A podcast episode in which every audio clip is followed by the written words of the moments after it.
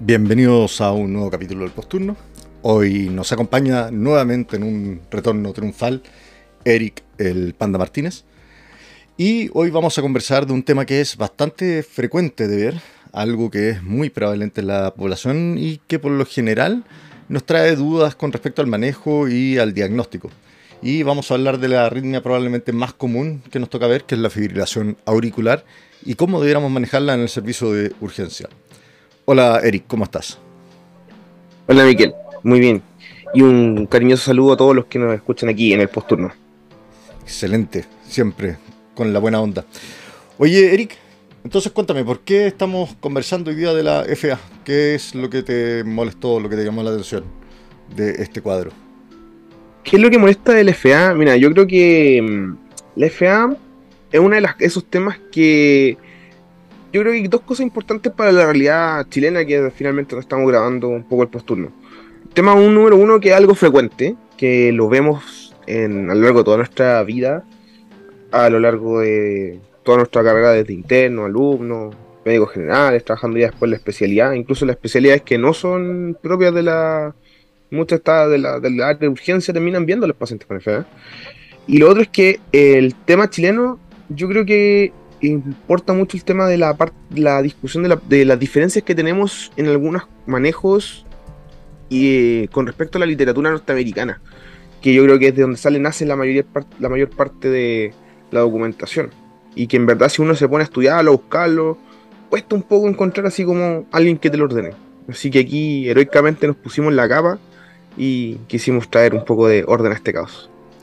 Eso, es bien difícil, por lo que dices tú, que en el fondo por lo general nuestra evidencia viene de otras partes. Y yo creo que también el otro problema que tenemos es que nuestra evidencia también viene mucho de la cardiología, de las especialidades que son más ambulatorias o más hospitalistas, pero eh, es difícil de repente encontrar información como fidedigna de qué es lo que debemos hacer en la urgencia con estos pacientes. Y somos capaces de reconocer que, por lo menos, a grosso modo, que tenemos diferentes pacientes con FA. Está el paciente joven con una FA nueva, tenemos el paciente con una FA que está sintomático, un paciente con una FA que está inestable, o un paciente que viene por cualquier cosa y que tiene una FA sobreagregada. Entonces yo creo que todo eso, eh, toda esa interacción y como todas esas combinaciones que uno puede ver, por lo general generan más dudas que mm, certeza en nuestros pacientes. Entonces, para empezar, ¿cómo podemos definir una FA y por qué, ya lo pasamos un poco, pero por qué es tan importante? Bueno, podemos definir entonces la FA como, eh, es una arritmia de partida, una arritmia que es supraventricular y está caracterizada por ser una de las pocas arritmias irregularmente irregulares. Es como la, cuando uno estudia semiología y divide los pulsos, el que cae de cajón en este estudio. Se caracteriza porque se produce por múltiples focos de micro reentrada en, a nivel de los territorios auriculares o en un territorio de daño en las venas pulmonares. Perfecto. Y eh, un poco para hablar de la, de la frecuencia en el fondo, 10% eh, de la población de, eh, de mayores de 65 años va a tener esta arritmia y un 5% de los menores de 65 años. Por lo tanto, eh, no es despreciable en el fondo la, prevalencia que tiene dentro de la población en general. Y lo otro que es importante también es que la FA, como mencionábamos anteriormente, puede que sea una patología de base, pero también puede ser un síntoma más dentro de algunos cuadros que tienen mucha adrenergia, por ejemplo, los infartos, la sepsis, el TEP, etc. Y tú ya algo nos comentaste de la fisiopatología de estos focos de micro reentrada eh, que se provocan al nivel de la aurícula, en el fondo, y que provocan estas contracciones eh, como irregulares. ¿Qué significa eso finalmente para la función cardíaca? Bueno, para la función cardíaca eh, tenemos que entender que existe un proceso del llenado ventricular que en su mayoría corresponde a un proceso que es pasivo, que finalmente se llena por diferencia de presión el ventrículo y eh, eso es lo que aporta gran parte de lo que de la, de la carga finalmente que el ventrículo va a tener que inyectar fuera del corazón. Sin embargo, existe un porcentaje no menor que puede llegar a ser hasta un 30% de esto, que depende de que la aurícula sea capaz de realizar una contracción simétrica y empujar así, engordar un poco más el ventrículo izquierdo, bueno, finalmente ambos ventrículos, pero el ventrículo izquierdo el que más se ha afectado y que mm, eh, termina finalmente como de preparar, de dejar bien armado para posteriormente lograr perfundir el resto del cuerpo. ¿Y qué es lo que tiene esta importancia normal de la aurícula? Es que si la perdemos, a lo mejor hay pacientes que tengan una función ventricular que les permite en el fondo vivir sin ese 30%, porque finalmente ese 30% la, el diseño del organismo lo creó como un método de seguridad.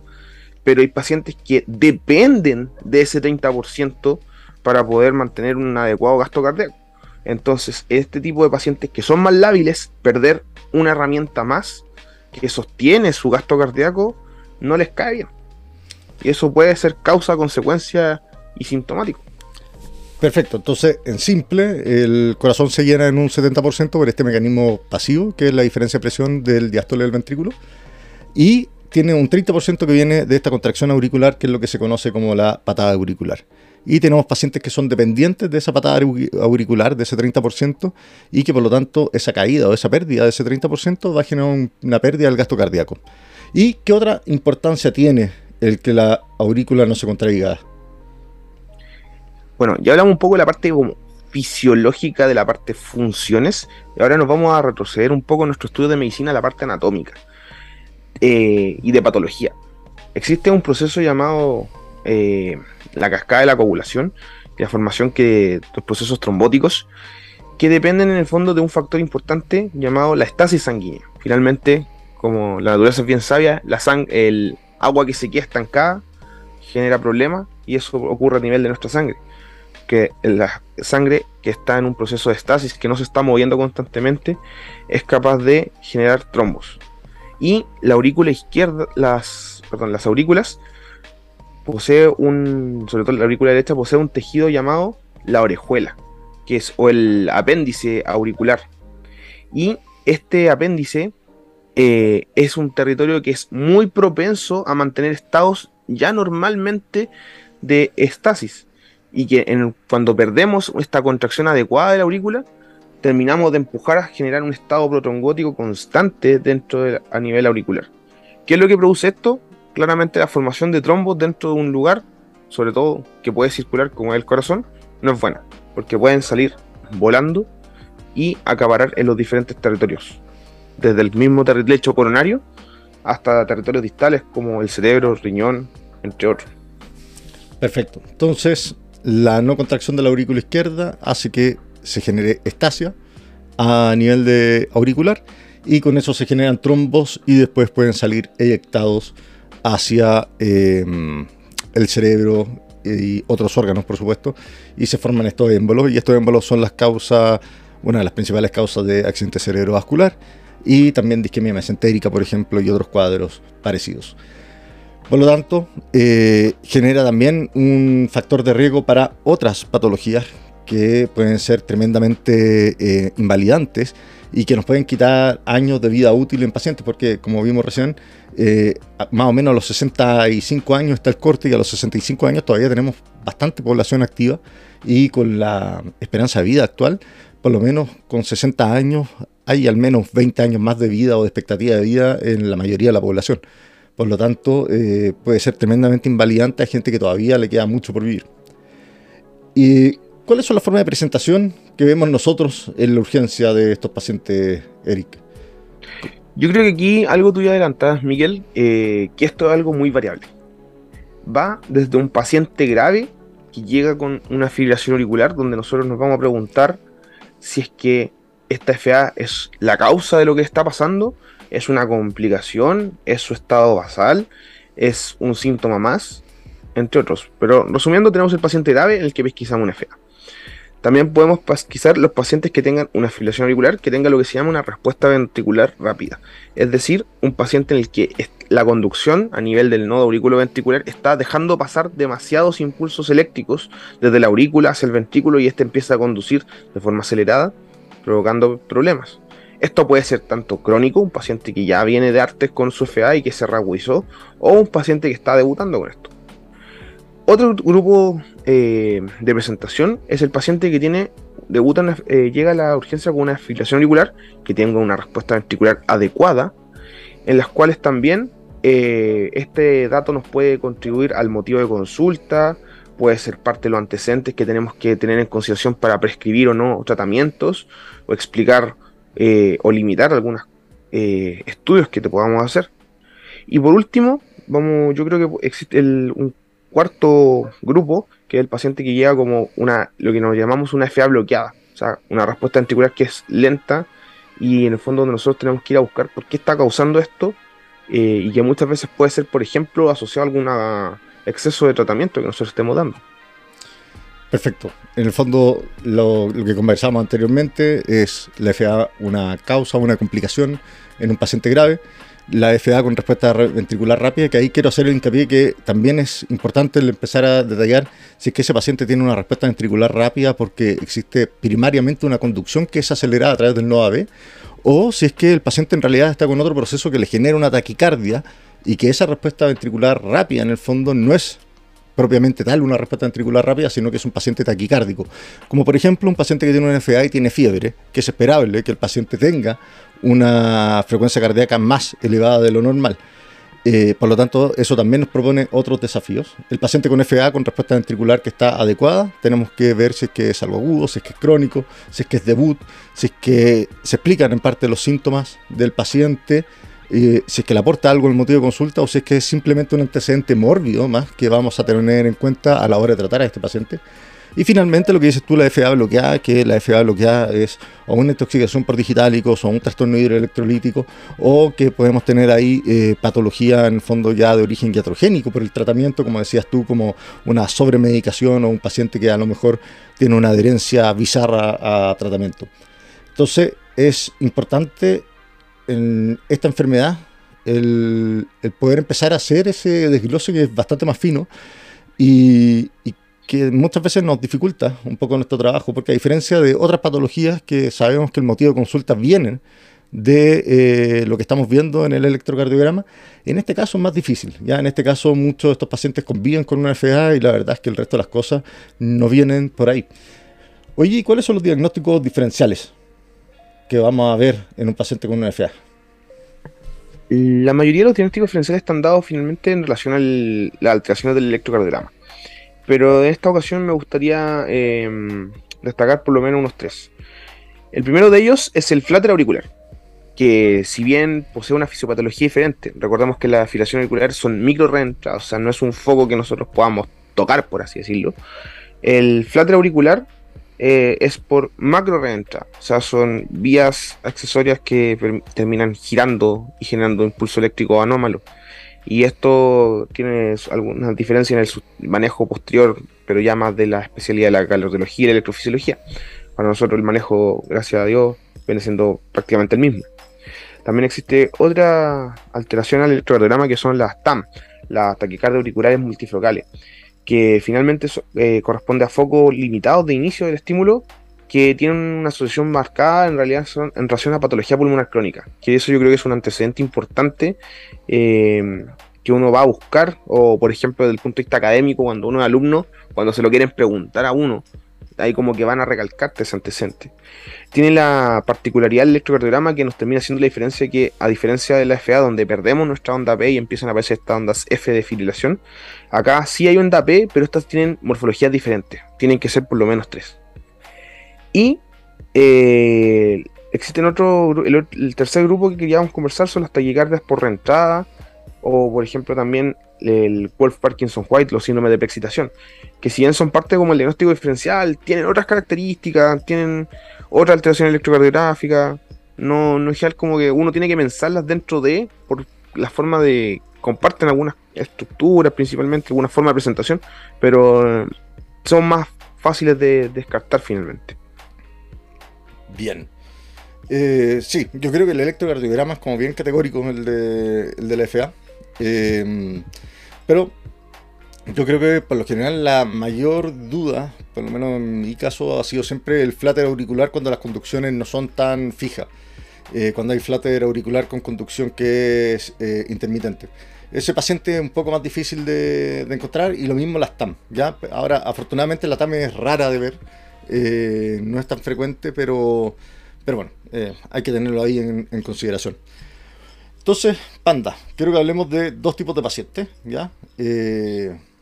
vamos a empezar primero con lo que más nos gusta a nosotros y después vamos a dejar al paciente más fome para el final. Entonces, el primer paciente que te quiero proponer es ese paciente que se ve grave, ese paciente que uno pasa al reanimador y que tiene una fibrilación auricular. ¿Cómo, cómo lo enfrentamos? ¿Cómo, nos, eh, ¿Cómo abordamos a este paciente que se ve así mal con una FA? Bueno, como todas las cosas dentro de la medicina de urgencia, nosotros tenemos nuestra gran herramienta que nos permite ordenarnos y atacar las etiologías y las causas más peligrosas, que es la evaluación primaria. Y ahí nosotros tenemos que hacer nuestra evaluación primaria y nuestras acciones primarias, especialmente el monitor cardíaco, acceder al electrocardiograma, que finalmente es lo que nos va a permitir dar el diagnóstico, eh, aportar oxígeno si es lo que corresponde, considerar el hemoglucotest también como una de las causas descompensantes que uno podría tratar. Posteriormente, dentro de esta nuestra evaluación primaria, una vez iniciada, y ya antes de pasar a la evaluación secundaria, nosotros tenemos que tener un sustrato fisiopatológico que en la mente que nos debe hacer pensar que un paciente grave que tiene un FA eh, finalmente está teniendo un estado de baja perfusión, como uno podría asimilarlo como una insuficiencia cardíaca aguda con un bajo gasto cardíaco. Eso porque recordemos, perdimos eh, la FA, eh, perdemos esta patada auricular, nos echamos el 30% extra que teníamos de salvavidas del gasto cardíaco y eso puede estar eh, generando finalmente o comprometiendo más la hipoperfusión del paciente. Entonces, recordamos siempre nuestra evaluación primaria y nuestras acciones primarias. Perfecto. Entonces, habitualmente la gravedad de estos pacientes está dado por eso mismo, en el fondo por los signos de hipoperfusión y porque se puede provocar una insuficiencia cardíaca aguda. Y dentro de nuestras acciones primarias, eh, lo que vamos a hacer es el monitor, las vías venosas, electrocardiograma, oxígeno si es necesario. Vamos a buscar el hemoglucotest, le vamos a tomar el electro a nuestro paciente. Y em, también, si es que es necesario, eh, manejo de volúmenes, etc. Em, entonces, ¿cómo podemos estudiar a este paciente? ¿Cómo podemos saber si es que es causa o es consecuencia de lo que estamos viendo? yo creo que ahí viene una de las grandes artes de la medicina de urgencia, tratar de hacer esta disquisición en este tipo de pacientes. Y una de las cosas que nos podemos iniciar es a partir de la también herramienta que poseemos nosotros llamada anamnesis. ¿Por qué? Porque nosotros tenemos que empezar a atacar eh, diferentes cosas que pueden estar gatillando esto y que nos vayan a dar una idea de qué es lo que además estaba pasándole al paciente. Como por ejemplo, un paciente que esté con una IFA inestable, que esté con dolor, va a estar en un estado hiperadrenérgico y ese estado hiperadrenérgico le va a estar gatillando una respuesta rápida porque en el fondo el paciente va a estar taquicárdico con FA. Un paciente que esté deshidratado, que, haya perdido sangre, por ejemplo, y que haya que reponer volumen. Pacientes febriles, que pueden estar sépticos y donde la fiebre además adrenergia, ¡pum!, empeora todo esto y hacer una revaluación precoz del paciente. Eso nos va a permitir en el fondo atacar algunas de las causas más frecuentes e iniciales del paciente que está grave. Posteriormente podemos ocupar algunas de nuestras técnicas diagnósticas. Dentro de las técnicas diagnósticas que tenemos, ahí tenemos el laboratorio y la imagenología. Del laboratorio, eh, ¿qué nos puede interesar? Si bien no están disponibles en, en todos los centros, pero podemos encontrarlo cada vez más frecuente, ponemos la búsqueda de las toponinas. ¿Por qué? Porque nos va a permitir diferenciar, por ejemplo, si este paciente con una fibrilación auricular está cursando con un infarto o al miocardio. Pero este tiene que tener una particularidad. Recordemos que pueden ser de alguno de los tipos de diferenciales de infarto. Es decir, un tipo 1, dado por enfermedad aterosclerótica, oclusión de la arterias coronarias y que en el fondo la respuesta adrenérgica a este infarto es lo que esté estableciendo el FA. O un infarto tipo 2, donde el paciente se, produce, le produce un mismatch, una alteración entre lo que el paciente necesita consumir de oxígeno a nivel cardíaco versus lo que le podemos aportar, donde nos comprometemos a través de la, de la baja perfusión. Y eso finalmente genera un círculo vicioso que termina perpetuando esto. Podemos buscar, por ejemplo, disponible también a veces en estos kits rápidos como iStat, el recuento hematológico, buscando en anemia, pensando que la compensación de la taquicardia está dada porque el paciente necesita mover eh, más glóbulos rojos porque ya tiene, ha perdido parte de la masa eritrocitaria. Otras cosas que podemos buscar y que también tenemos disponible dentro de la urgencia son la función renal. Pensar en la CREA y en los electrolitos. ¿Por qué? Porque esto puede ser tanto causa, consecuencia, como un factor perpetuante que nos permiten originar la arritmia. Eh, Miguel, ¿se te ocurre a ti algunos otros exámenes que podamos usar que a lo mejor no los tengamos tan disponibles?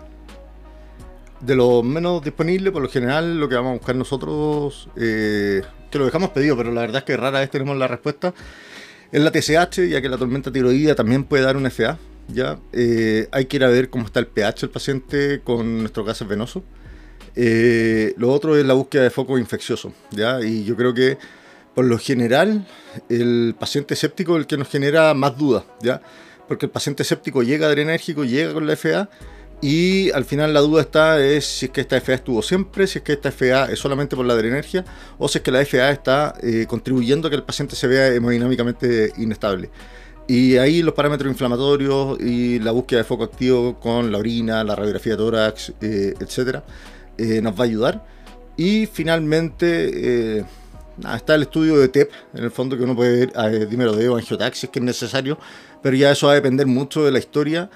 Y, la verdad es que para mí no es tan necesario ir a buscarlo, es que la historia no parece la de un TEP. Recordemos que igual está estudiado que en verdad el paciente con FA es mucho más probable que esté tenga una alteración a nivel de troponina, tenga una patología del tipo cardíaco, mucho más que patología tromboembólica de entrada. Es mucho más frecuente y prevalente la cardíaca. Eso. Eh, por lo tanto, en estos pacientes, el tema de la anamnesis, el tema de el, el tema de cuáles son los síntomas de presentación del paciente, qué fue lo que inició y desde cuándo que el paciente está inestable o está grave, yo creo que eh, todo eso nos va comandando un poco a cuál es nuestro estudio y por lo tanto no existe una receta de cocina así como propiamente tal que nos vaya a decir cómo estudiar al paciente grave con un FA. ¿ya? Al final lo que uno habitualmente termina haciendo es encasillar al paciente en otros motivos de consulta y hacer esos estudios en relación a eso. Oye, ¿y cómo manejamos a estos pacientes? ¿Cómo se te ocurre a ti que podemos ayudar a este paciente con este FA que, está, que se ve grave? En este caso, eh, yo creo que ahí reforzando un poco la idea que ya antes mencionaba, la única receta que, de cocina que existe es tratar de ir a buscar la causa de base y tratar de manejar el manejo inicial con nuestra evaluación de acciones primarias. Yo creo que ahí, lejos repitiendo un poco la idea, la causa de base. Si el paciente está sangrando, reponer la sangre y cerrar la llave. Si el paciente eh, está séptico, tenemos que iniciar nuestra reanimación a través de frioterapia, más o menos uso de drogas vasoactivas. Eh, recordemos que no tenerle tanto miedo para tener que partir drogas vasoactivas, sobre todo, por ejemplo, noradrenalina en este tipo de pacientes, si es necesario. No es que el levo le va a causar la. va a perpetuar la FA, finalmente a lo mejor si nosotros tratamos la causa con un poquito de levo, después de dar una animación adecuada con fluido y si es solamente si el paciente lo requiere, eh, vamos a poder mejorar el estado del paciente. Eh, tratar, por ejemplo, el, eh, las otras causas como el, el TEP que estuviera pasando, o por ejemplo, el, si estamos pensando en ya etiologías más raras, como por ejemplo la tormenta tiroidea, que a lo mejor nos va a tener una presentación clásica, más o menos dentro, su, dentro de lo raro que puede llegar a ser considerar ahí el uso de otros fármacos. Pero eso es lo principal, tratar de pensar en la causa de base. Posteriormente, yo creo que ahí viene una de las cosas que cuesta más eh, tomar la decisión que hacer el procedimiento en sí mismo. De hecho, yo creo que muchas veces en los centros académicos en los que nos empeñamos, la parte cardioversión eléctrica se la dejamos como el procedimiento que uno se lo pasa así como fácil, supervisa el médico, pero fácilmente lo pasa al interno, para que el interno es el que tenga la posibilidad de realizarlo, porque técnicamente no es algo difícil de hacer. Requiere sus pasos que vamos a realizar, eh, pero que finalmente va a permitir ayudar al paciente. ¿Qué opinas tú de eso, Miguel? O sea, yo creo que rara vez la FA es lo que está provocando la inestabilidad hemodinámica del paciente. Eh, y rara vez la cardioversión eléctrica en estos pacientes va a ser algo que vaya a mejorar la perfusión y vaya a mejorar el estado hemodinámico del paciente. Eh, habitualmente el tema de la cardioversión ya es cuando está todo el resto atacado y no, no tenemos más cosas para hacer. Ahí uno eh, plantea ya cardiovertir al paciente tratando de buscar una respuesta hemodinámica que es como bien eh, como bien instantáneo lo que uno quiere. Pero la verdad es que la FA como causa de inestabilidad hemodinámica es muy, muy, muy rara, ¿ya? Eh, así que yo estoy de acuerdo contigo que la causa de base tiene que ir de todas maneras, ¿ya? Y nada, pues después viene la cardioversión eléctrica y eso va a ir más o menos eh, con tratamiento anticoagulante según lo que encontremos en la historia del paciente. Eh, a lo mejor el paciente ya usaba anticoagulante antes o a lo mejor el paciente tiene alguna contraindicación en ese momento para la anticoagulación, por ejemplo, el paciente que esté con un gran sangrado. Pero, eh, de nuevo, eh, yo creo que hay que insistir en el hecho de que el paciente grave con una FA, rara vez la FA es la, la culpable. de hecho, yo creo que he cardiovertido dos o tres FAs nomás pensando en que pudieran ser eh, pudieran estar aportando a la inestabilidad del paciente. No, no, no tengo más recuerdo de estar cardiovirtiendo FA eh, en pacientes inestables por pensando en que eso va a ayudar al paciente que tengo al frente. Por lo general son todo el resto de las otras medidas que ya conversamos, volúmenes, transfusiones, antibióticos, drogas vasoactivas, etc. Y ya sé que uno toma la decisión de cardiovertir. ¿Cómo lo hacemos, Panda? Primero que nada, hacerlo en un lugar monitorizado. Es decir, este es el paciente que nosotros tenemos en el REA. ¿Ya? Idealmente, si no tenemos REA, podría ser una otra sala de monitorización, pero idealmente en un, en ambiente donde podamos tener control de la situación. Para eso, monitorizar al paciente, conectar los electrodos, asegurar nuestra máquina, conectarle oxígeno, presión arterial no invasiva, que es lo que vamos a tener disponible, de dejarla ciclando, y posteriormente preparar una parte farmacológica y una parte eléctrica. La parte farmacológica, ¿por qué? Porque el paciente, este es un procedimiento que eh, duele. ¿Cuánto el equivalente como de 150 200 joules, que es lo que vamos a decir, de eléctrico? Uno dice que lo podría comparar como que un caballo te pegara una patada en el pecho. Y yo creo que no debe ser muy divertido que un caballo te pegue una patada. No sé, a mí nunca me ha pegado una patada en un caballo. Me ha pegado gente en el pecho, me, ha pegado, me han pegado patadas, pero no me llegué, nunca un caballo. No sé tú, Miguel, ¿qué opinas? No, no, yo no, yo no te he pegado todavía, pero eh, sí, o sea, es doloroso. Eh, es doloroso y no solamente es doloroso, sino que también tiene otras consecuencias ya más bizantinas como para la discusión, pero hay pacientes que quedan con estrés postraumático, por ejemplo, después de las cardioversiones. Eh, entonces no, no, es un procedimiento que sea particularmente agradable y al final lo que uno está haciendo, que yo siempre he pensado que la gran diferencia entre un delito y muchos procedimientos médicos es la intencionalidad con la que se hacen. Nosotros enterramos, eh, eh, cuchillos en nuestros pacientes para poder abrirlos y en el fondo eso en la calle se llama apuñalar a alguien. Y eh, en el caso de la cardioversión lo que estamos haciendo es electrocutar a alguien, ¿ya? Pero con un sentido fisiopatológico y con una intención de tratamiento. Pero finalmente sigue siendo algo que mal hecho tiene algo de criminal detrás. Eh, por lo tanto, la pseudoanalgesia es importante, pero es importante también en el contexto de si hay tiempo o no, ¿ya? Eh, para poder hacer todo eso. ¿Y qué es lo que ocuparías tú de analgesia? Idealmente, para, la parte, para la discusión académica, tenemos que pensar qué es lo que buscamos. Y aquí buscamos efectos rápidos, de duración controlada, de duración corta, con importante potencia. Entonces, para la parte analgesia, vamos a poder administrar un medicamento que nos gusta bastante, que es el fentanilo. Ahí podemos jugar un poco con la dosis dependiendo de la hemodinamia del paciente. Un adulto, por ejemplo, lo que decía, el, adulto estándar 70 kilos, jugar con entre 25 y 50 gramos de fenta, por ejemplo. Más, menos, dependiendo de lo que podamos alcanzar o si tengamos disponible, una benzodiazepina o, por ejemplo, un inductor como etomiato. Porque la benzodiazepina en este caso tiene un pequeño, eh, algo que nos ayuda un poquito, que es capaz de generar un poco de amnesia. Entonces, recordando nuevamente con nuestra intencionalidad criminal con la que intentamos eh, la que tratamos finalmente las enfermedades, queremos que el paciente no recuerde este episodio.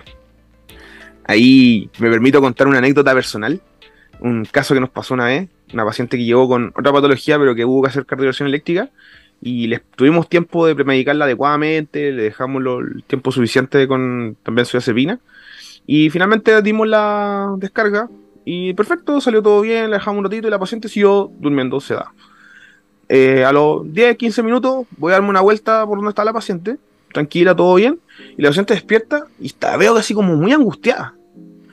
Y le pregunto, pero señora, ¿por qué está usted así? ¿Qué le pasó?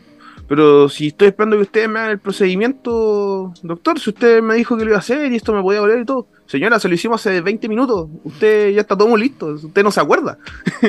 y ahí la paciente se rió nomás. Y nos reímos todos. Eso. No, eso es una buena, es una buena sensación. En el fondo no es infrecuente eso de que el paciente despierte esperando el procedimiento. Eh, yo estoy de acuerdo con el fentanilo. Me parece que la dosis de 25-50 es como poco. Ya, por lo general... Eh, por lo menos en mi experiencia, lo que terminamos haciendo es pasar dosis un poquito más alta, eh, más cercano a las 100 gamas de a poco, ¿ya? y 100 eh, a 150, 200 gamas dependiendo del porte del paciente. Y mi azolámetro y mi datos son buenas opciones. Y la otra opción que uno puede tener es el Propofol, que uno va pasando bolitos de 10 eh, miligramos y uno va durmiendo al paciente de a poco. ¿ya? Eh, y eso tiene la particularidad de que actúa bastante rápido, tiene un tiempo de acción bastante corto y también genera algo de amnesia. El problema del propofol, el miazolam, es que hipotensan mucho. Y en ese caso, el etomidato, eh, más o menos en dosis que son medias a las dosis que ocupamos de inducción en, al intubar, también eh, son una buena alternativa. Y una vez que ya tenemos sedado al paciente, ¿qué es lo que hacemos? Preparamos nuestro monitor desfibrilador en un modo sincronizado para convertir una. Ahí es súper importante para tener lo que se llama una cardioversión. Bien. Colocamos nuestro eh, monitor posteriormente en una, una. Preparamos la carga eléctrica que vamos a tener. Como nosotros acabamos hablando de pacientes adultos, nos vamos a encargar de una dosis alta de energía, 150 200 joules. Se sabe que la idea es tratar de darle eh, una sola descarga al paciente que sea efectiva, más que empezar a hacer de a poquito y disparar varias veces en reiteradas ocasiones. Entonces, teniendo puesto nuestro, nuestro desfibrilador en modo sincronizado, lo repito, esto es lo más importante que ustedes tienen que hacer, cargándolo a 150, 200 joules para un paciente adulto, y el paciente sedado, si es que nos dio el tiempo de hacer el procedimiento correctamente, nos colocamos nuestras paletas y posteriormente procedemos a despejar un poco la escena y descargamos. Perfecto. Y si es que uno cree que esto era la causa del anestesia del paciente, uno también puede dejar un antiarrítmico como la miodarona. Eh, también con mucho cuidado la miodarona puede hipotensar. La miodarona tiene el riesgo de bloquear al paciente, pero eh, si es que no queremos que se vuelva a perpetuar la FA y que no se vuelva a gatillar la FA, eh, eso yo creo que es, em, es importante dejarlo y hay una forma particular de dejar la miodarona que ahora Panda nos va a contar cuál es. En estos casos lo que nosotros hacemos es usar de dosis, no la dosis que se usa y que recomienda la CLS para el paro, que ahí usamos 300 miligramos en bolo. Aquí lo que normalmente usamos son la dosis de la mitad, una dosis de 150 miligramos, y posteriormente eh, completamos una carga ya de forma endovenosa, una infusión que más o menos, que tiene un tiempo que se llama, que es un miligramo por minuto por 6 horas y posteriormente 0,5 miligramos minutos por 18 horas.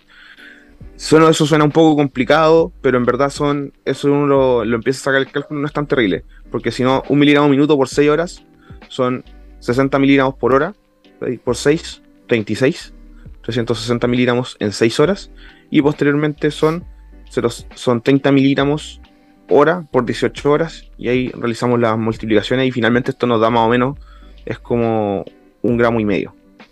O sea, perdón, un gramo y medio. Eh, completamos un gramo 200. Eso. Ahora, como 900 miligramos, finalmente. Lo bueno y lo bonito de los tiempos modernos es que todo esto uno siempre lo puede consultar en internet. Y la Big de Verona es como bastante estándar y es algo que se hace igual hace mucho, mucho tiempo. Eh, eso.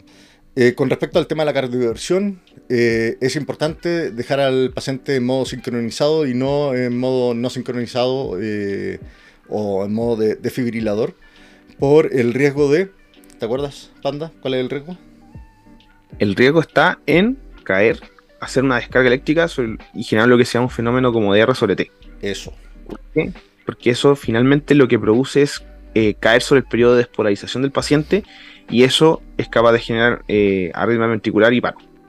Eso, eh, se asocia a torsión de punta, arritmia ventricular, paro.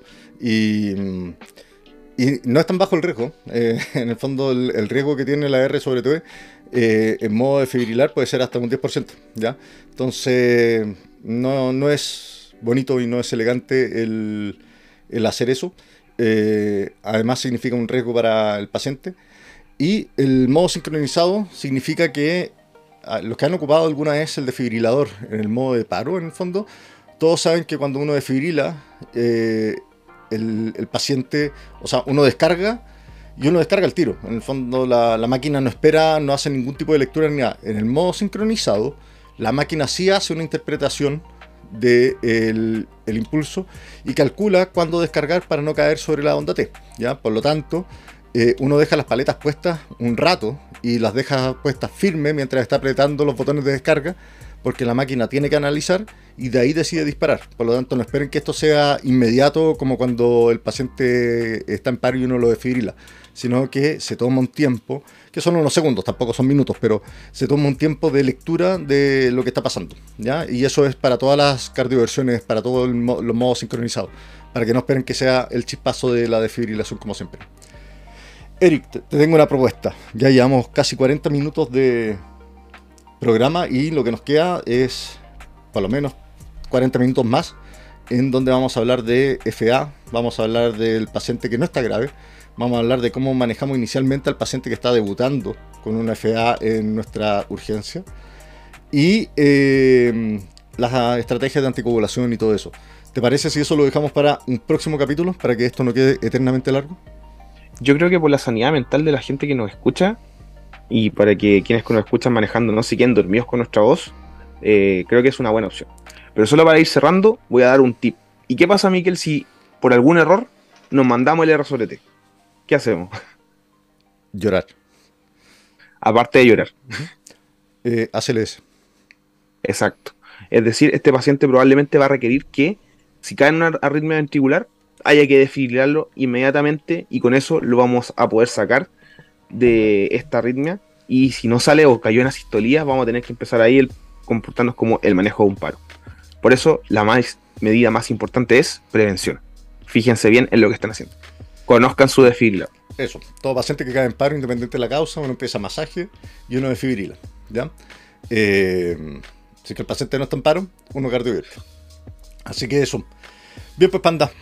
Eh, cerremos acá el capítulo de hoy y eh, la próxima semana terminamos con el resto de FA. ¿Te parece? Me parece muy bien. Excelente. Entonces vamos con el outro.